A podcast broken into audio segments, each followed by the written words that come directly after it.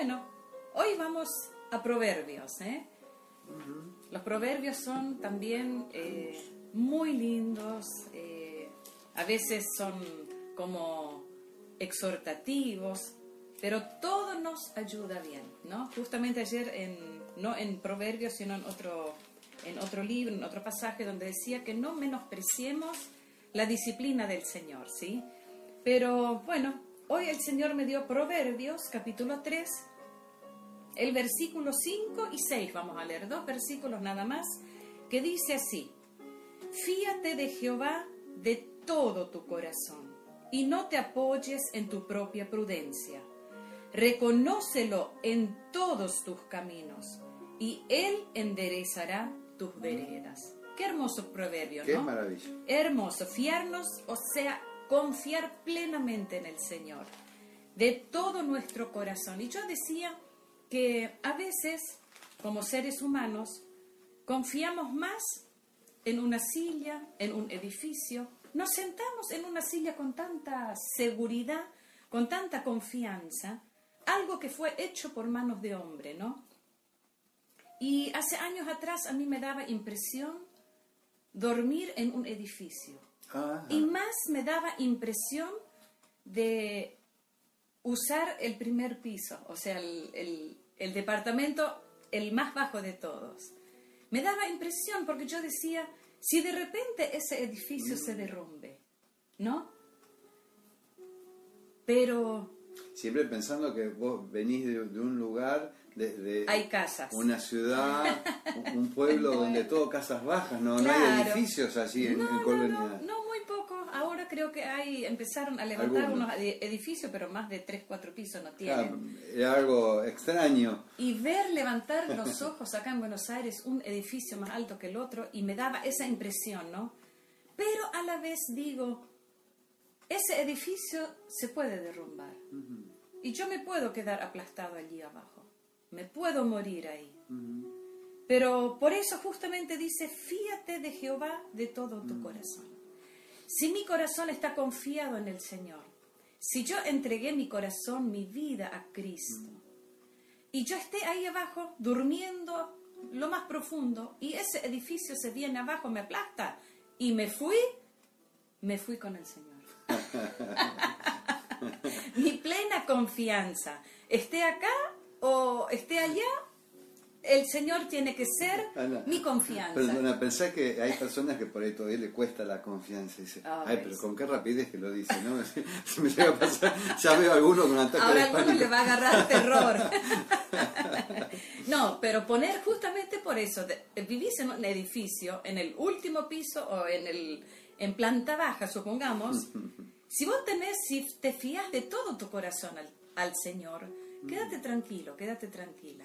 Que tu vida pertenece a Cristo. Voy a eso. Que nuestra confianza no debe ser la silla donde nos sentamos. Claro. ¿Cuántas veces se quebró una pata, no? Y Claro. piso, Sí, sí. ¿no?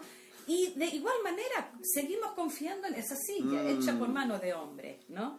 Pero nuestra confianza en Dios va más allá que ver una silla donde con tanta facilidad confiamos o en el edificio, ¿no?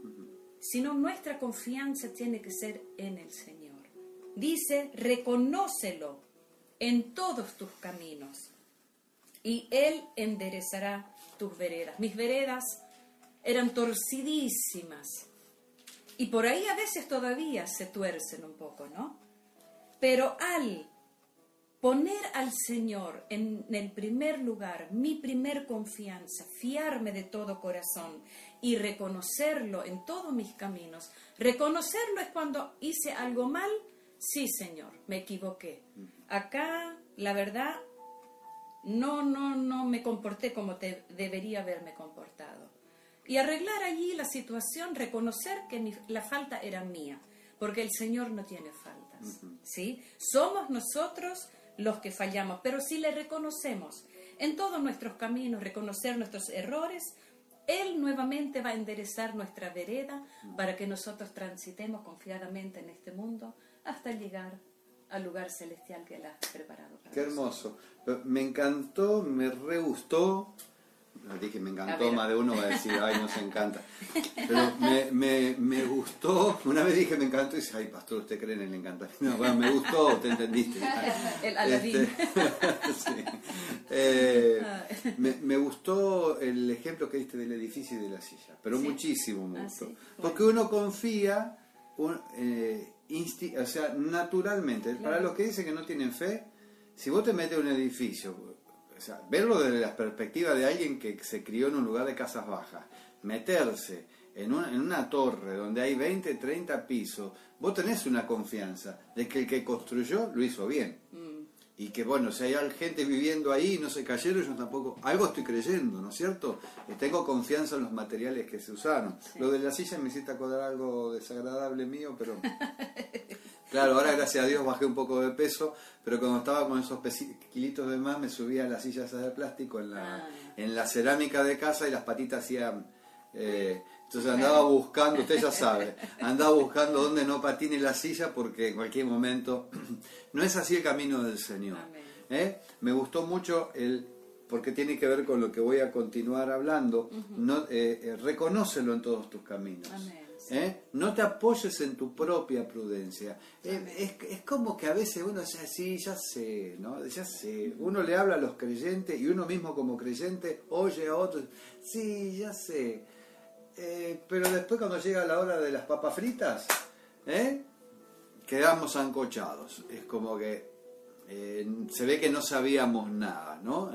A la hora de la prueba, a la hora de la prueba, a la hora donde nos toca enfrentar una adversidad, ahí nos damos cuenta que, bueno, parecía que no sabíamos tanto, pero la recomendación es no apoya- apoyarse en la propia prudencia. Amén. Ahora que se usa tanto, ¿no? El cuidarte, el cuidarnos, eso hay que hacerlo, Claro. hay que hacerlo, es necesario. Pero mi confianza no está en el cuidado, mi confianza está en el que cuida de mí. ¿sí? Amén, sí, Señor. y, y reconócelo en todos tus caminos.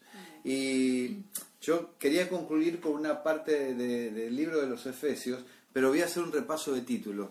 Es Efesios, eh, es una, yo disfruto todo, ¿no? Sí. Pero viste que hay libros que, que Que te impactan que- de sí. distintas maneras. Y justamente Efesios tiene, tiene todo lo que tiene que ver con eh, elementos para reconocerlos en nuestras veredas. Ah, En, en. Efesio encontramos elementos que nos ayudan a reconocer a Dios en nuestra vereda. ¿Qué quiere decir reconocerlo a Dios en nuestros caminos? Es considerar si nuestros caminos son los caminos del Señor. Amén. O si estamos andando en los caminos del Señor. Si el modo de andar nuestro, Dios lo considera correcto. Si es correcto, si es lo que me conviene. Cuando hablamos de que Dios considere correcto, no es porque es una tiranía, que tenés que hacer lo que Dios quiere porque a Él se le ocurre y es un tirano. No, no, no. Dios es bueno siempre Amén, sí, sí. y nunca quiere el mal para nosotros. Y cuando nos habla de reconocerlos en sus caminos, es porque no quiere que, que Claro. caigamos, Él no quiere que nos vaya mal. ¿eh? Eh, bienaventurado el hombre y la mujer que teme a Jehová, ¿sí? ¿Eh? que, que, no se sien- que no anda en camino de pecadores, que no, se, no anda en el camino de los escarnecedores.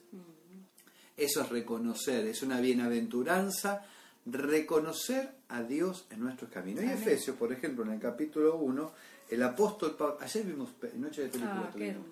Era, mira, Oh, terminamos un día agotador con un montón de actividades y de tareas viendo la película. ¿Cómo se llamaba, Debbie? El apóstol Pablo está en inglés el nombre. Está en inglés eh, para los que pueden verlo en Netflix. El otro día dije que vi en Netflix y me trataron de millonario. Ah, no, perdón, me lo, me lo presta mi hijo Gustavo.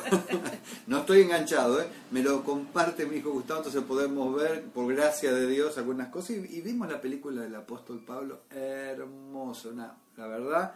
Eh, y bueno, hoy pensaba justamente, viste que en un momento habla de, de las cartas que él escribía. Sí, es una historia creada, ¿no? una imaginación de cómo hubiera sido, pero eh, va narrando así escuetamente los eh, episodios de las cartas, es muy bonito.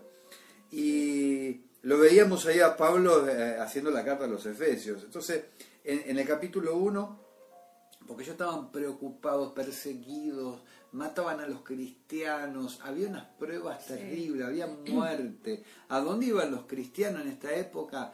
Eh, había lugares donde tenían libertad, había lugares donde tenían que huir o esconderse y ser muy astutos a la hora de predicar. Entonces Pablo les dice las bendiciones espirituales en Cristo, después les habla de la salvación, no es por obras, la salvación es por gracia, ah. ¿sí? no es por obras, no hay nada que yo pueda hacer que me dé la salvación. Todo lo hago porque soy salvo. ¿Sí? Es una, una, todo lo que hago es como un agradecimiento por lo que Cristo hizo por nosotros. Ah, exactamente. La reconciliación, el ministerio de Pablo a los gentiles. Después el capítulo 4 dice la unidad del Espíritu, le habla a los creyentes, la necesidad de la unidad de los creyentes. ¿no? Eh, lo, lo, lo, pone como, como una necesidad al modo tal que lo, lo figura como un cuerpo necesita sus miembros para andar. Es el concepto, andar en el camino del Señor es, andar en unidad, por ejemplo. La nueva vida en Cristo. ¿No? Como, ¿no? Como el cristiano, usted lea después todo Efesios, téngalo como una lectura para hoy domingo, en algún momentito. sí. El capítulo número 5 dice, anden como hijos de luz. ¿sí? anden como hijos de luz.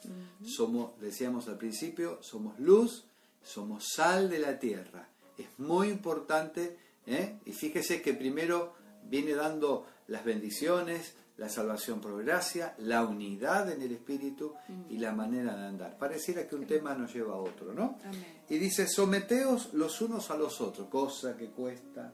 Ah, sí. Esto de someternos los unos a los otros tenemos una cabra salvaje adentro que cada dos por tres se despierta y, y ¿por qué tengo que hacerlo así? ¿no? Bueno, pero eh, entre las recomendaciones, viste, eh, someternos voluntariamente en el sentido no una sumisión negativa, sino una, una cosa que tiene que ver con el amor, el respeto, la humildad que cada uno aporta al eh, tratar de soportar al hermano que es diferente a mí, que a veces piensa distinto, ¿no? Eh, todos queremos ser entendidos, pero... Eh, nos cuesta entender al otro. Claro, entonces nosotros no nos estamos sometiendo. Queremos que los demás se sometan y no, nos queremos respetar. Yo no, no, puedo cambiarte tu manera, ni tu forma, ni tus pensamientos, porque sos un ser independiente que Dios ama. Y habla del matrimonio, bueno, todas esas cosas, ¿no? Del marido, a lo mejor no nos vamos a meter en ese tema ahora. Y después está la armadura del cristiano. Y llega, llega, porque hoy, hoy el tema es firmes y adelante. Lo tendríamos que haber dicho al principio. Firmes y adelante. Ese es el título de las prédicas de este fin de semana. Firmes y adelante reconociéndolo al Señor en todos nuestros caminos, confiando en Él como un niño y, no apoyándonos en nuestra propia prudencia. Consejos de Dios para este tiempo tan, tan duro que toca vivir a la humanidad. El cristiano que es sal, el cristiano que es luz, necesita, necesitamos cada día estar más lleno de Dios para que la luz sea cada vez más potente. Necesitamos recibir de Dios. El mismo Señor Jesús se apartaba a un lugar aparte y, a hablar con el Padre, a tener intimidad con el Señor y luego salir y enfrentar a las multitudes que lo agolpaban, lo apretaban, ¿no es cierto? Así que concluye, concluye Pablo ya, bueno, les di las recomendaciones que mejor pude.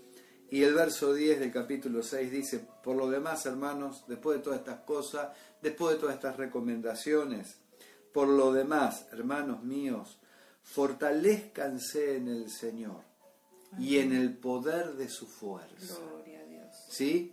Para estar firmes y seguir adelante, fortalezcámonos en Dios y en el poder de su fuerza. Y tiene que ver con no apoyarse en mi propia fuerza, en mi propia prudencia.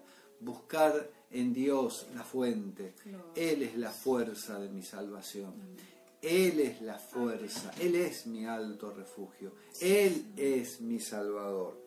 Dice, por lo demás, hermanos míos, fortalezcanse, mira, lo dice el preso, ¿no? El preso. Lo dice el preso, lo dice el preso, fortalezcanse en el Señor y en el poder de su fuerza, vístanse de toda la armadura de Dios para que puedan estar firmes contra las acechanzas del diablo. No voy a continuar porque el tiempo se nos va terminando, pero para seguir firmes y adelante y estar firmes contra las acechanzas, porque nuestra, nuestra guerra es contra las huestes espirituales de, maldad, no es Dios que nos está mandando todas estas cosas. Satanás, eh, el príncipe de las tinieblas, y, el Señor le llamó el príncipe de este mundo, ¿no? Ah, está avanzando donde tiene oportunidad y en cuenta corazones que no están abiertos a Dios y tiene terreno donde trabajar y desatar maldad.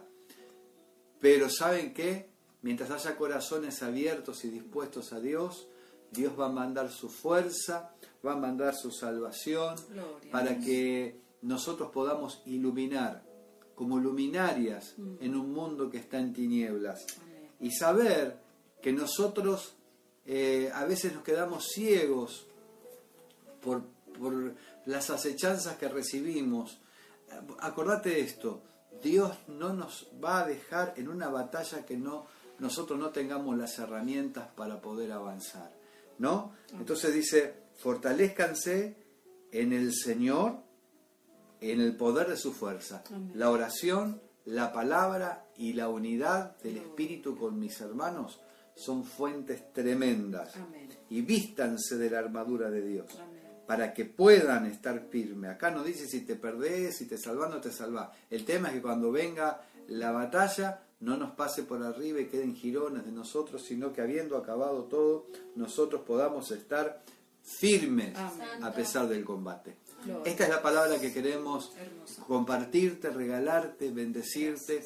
Y oramos a Dios que estés donde estés, te encuentres donde te encuentres.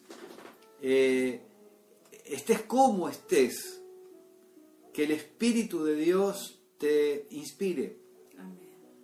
Te inspire, te inspire, te inspire a acercarte a Él, que te inspire a abrir el corazón, que te inspire a volver a Él si te alejaste, que te inspire a unirte a la comunidad de cristianos, como aquellos cristianos eh, perseguidos de la antigüedad que desesperadamente buscaban la presencia de Dios y la compañía de los hermanos.